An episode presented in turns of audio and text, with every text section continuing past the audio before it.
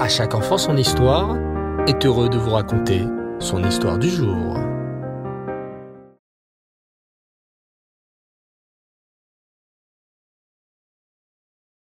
Bonsoir les enfants, Reftov, j'espère que vous allez bien. Baruch Hashem. Ce Shabbat spécialement, on est un Shabbat très très fort. Quoi? Qu'est-ce que ça veut dire?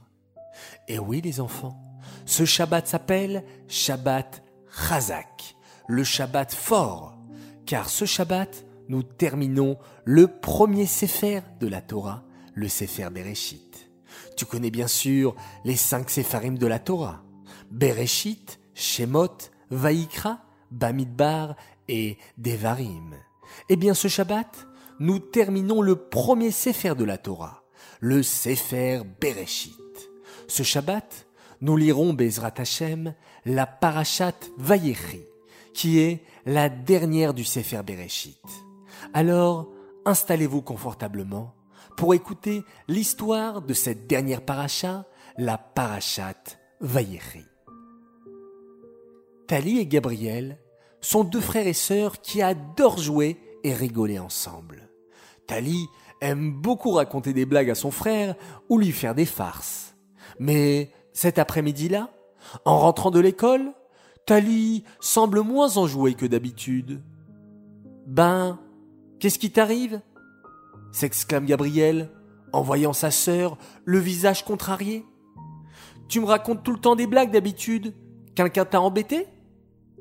Non, non, soupire Tali. C'est juste que tu sais, à l'école, la Mora nous parle beaucoup du Machiar. Oh oui sourit Gabriel. J'ai hâte que Machiar vienne. Mon Moré aussi m'en parle tout le temps. Il nous a appris que Machiar c'est un très grand sadique qu'on attend tous les jours. Il connaît beaucoup de Torah et lorsqu'il viendra, il nous emmènera tous en Israël sur des nuages. Oui, poursuit Tali. Et quand Machiar viendra, on n'aura plus de soucis, plus de maladies, plus besoin d'aller chez le docteur. Oui, et il y aura plus de disputes aussi, ajoute Gabriel. Et plus de pauvres, tout le monde sera très riche et des bonbons pousseront sur les arbres. Mais alors du coup, je ne comprends pas pourquoi tu fais la tête.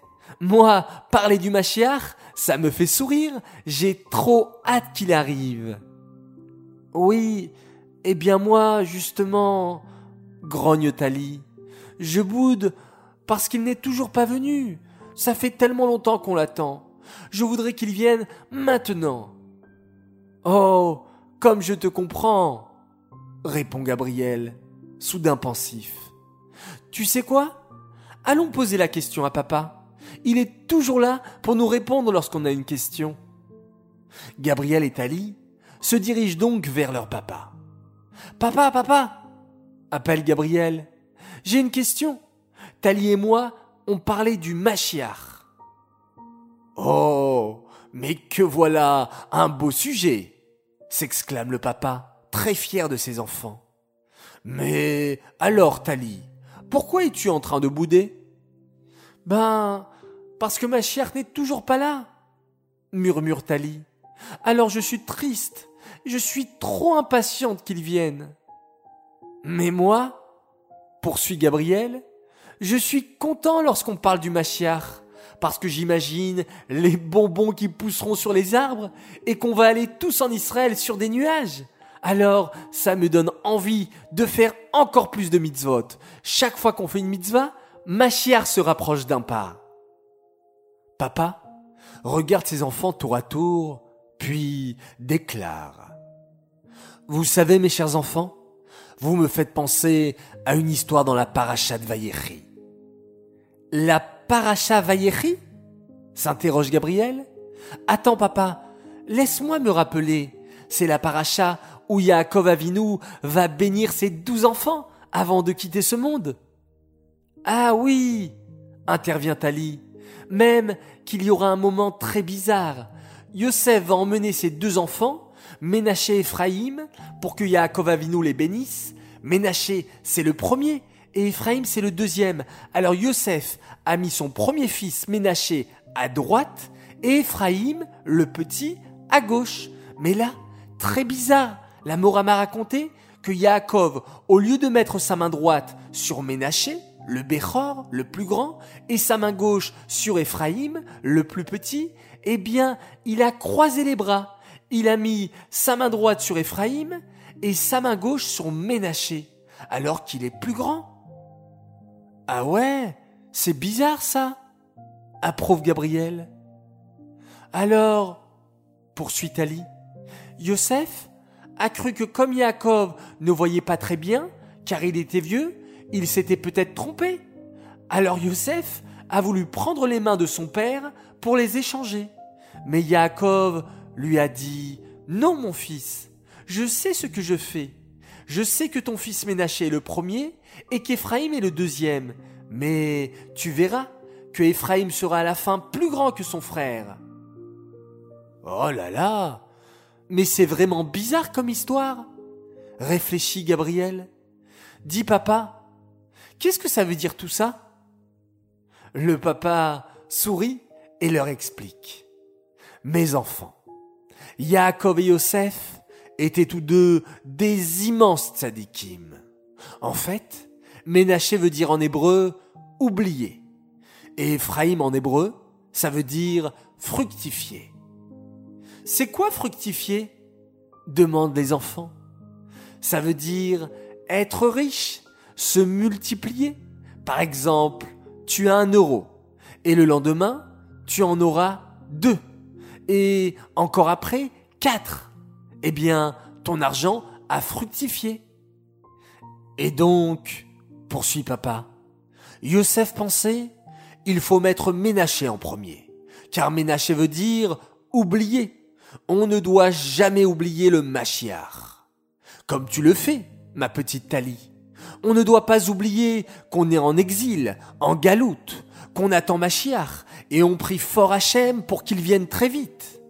Mais, dit papa, en élevant la voix, Ephraïm veut dire fructifier. On doit faire fructifier les mitzvot et en faire de plus en plus. C'est vrai que l'on ne doit pas oublier Machiar, mais en attendant qu'il arrive, on ne doit pas rester les bras croisés.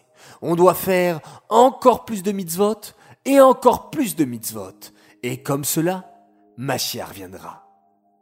Tali fait un grand sourire. J'ai compris, papa. Je n'oublie pas que Machiar doit venir, comme Ménaché, qui veut dire oublier. Mais pour qu'il vienne encore plus vite, on doit faire fructifier les mitzvot, comme Éphraïm qui veut dire fructifier, conclut Gabriel. Bravo mes enfants, vous avez tout compris.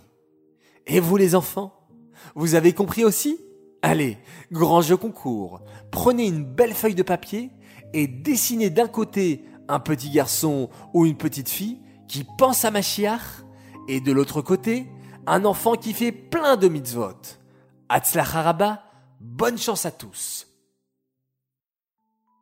Nous allons tout de suite annoncer notre gagnant de la semaine. Ce n'est pas un gagnant, mais une gagnante. Elle s'appelle Chirel Biton. Alors bravo à toi Chirel. Nous te préparons un joli cadeau. Cette histoire est dédiée Lelou Nishmat, Suzy Mesaouda, Bat Atayesh, Aléa Shalom. J'aimerais dédicacer cette histoire à l'occasion d'un très très grand Mazal Tov, d'un garçon exceptionnel. Il a fêté ses 9 ans, il s'appelle Avi Awizrat, alors Mazal Tov à toi Avi, de la part de papa, de maman, de Mendel, de Dove et de Perle qui t'aiment très très très fort. J'aimerais faire également un grand coucou et une spéciale dédicace à des enfants, des garçons qui nous viennent de Nice. Ils s'appellent Elia et Gabriel Alphon. Alors déjà, félicitations, parce que je sais que vous faites un très très beau schéma Israël tous les soirs. Et vous savez l'importance de réciter le schéma Israël avant de dormir. Alors Kolakavod, bravo, ce n'est pas qu'à l'école que l'on fait la tefila, mais même à la maison, et même avant de dormir, continuez comme ça les champions. Bravo. Voilà, très chers enfants, je vous dis à tous, Laila Tov, bonne nuit. On se retrouve Bezrat Hashem très très très rapidement et on se quitte en faisant un merveilleux, un magnifique schéma Israël.